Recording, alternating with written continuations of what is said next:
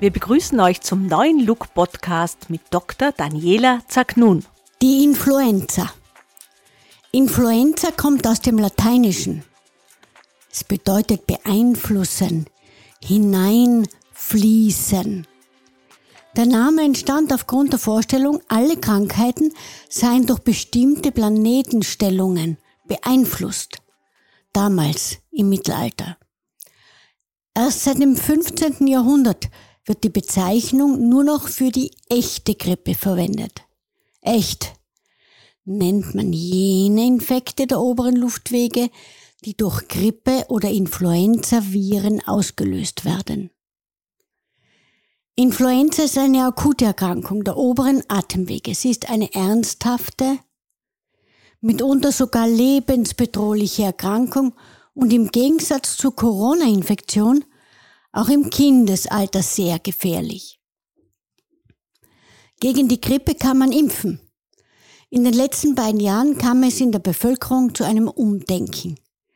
Nach jahrelanger Impfskepsis gegen Influenza A und B kam es zu einer Akzeptanz dieser Impfung. Wir hatten in diesem Herbst einen raketenartigen Anstieg der Grippeimpfungen. Und dennoch, noch nie so viele und so frühe Influenzaerkrankungen im Kindesalter wie diesen Herbst. Viele dieser Kinder haben sich nicht nur mit beiden Grippestämmen angesteckt, mit beiden Grippenstämmen angesteckt, sondern auch mit anderen Viren. Oder eben entwickelten diese bakterielle Zusatz- oder Zweiterkrankungen.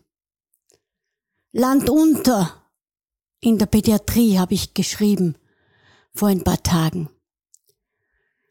In meinem letzten Interview bei OE24 nach 100 schwer kranken Kindern habe ich diese Worte hinausgerufen.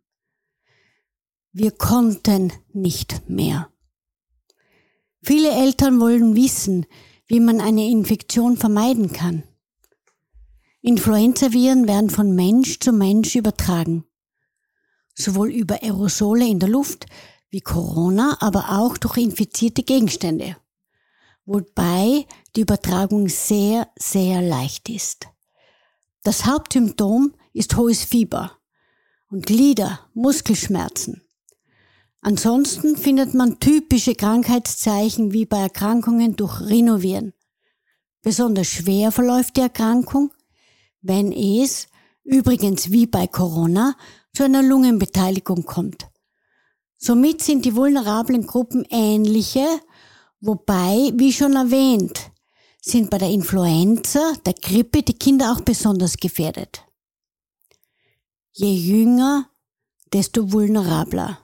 Kann ich meine Kinder schützen? fragen viele. Wie schon gesagt, sind die Viren ubiquitär, also überall zu finden.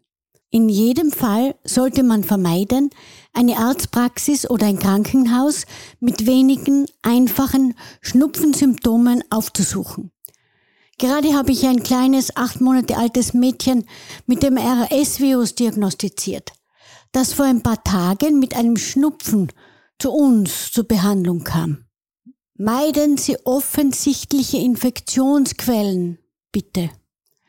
Impfen Sie Ihre Kinder ab dem sechsten Lebensmonat und behandeln Sie Geschwisterkinder oder Verwandte, die schon mit der Grippe diagnostiziert wurde, wie es Ihr Arzt oder Ihre Ärztin Ihnen empfiehlt. Zu Gast bei Uschi Fellner war Universitätsprofessorin Dr. Daniela Zagnum. Sie ist Fachärztin für Kinder- und Jugendheilkunde sowie pädiatrische Intensivmedizin als auch klinische Virologin. Weitere Podcasts zu vielen anderen Themen finden Sie auf allen gängigen Podcast-Plattformen.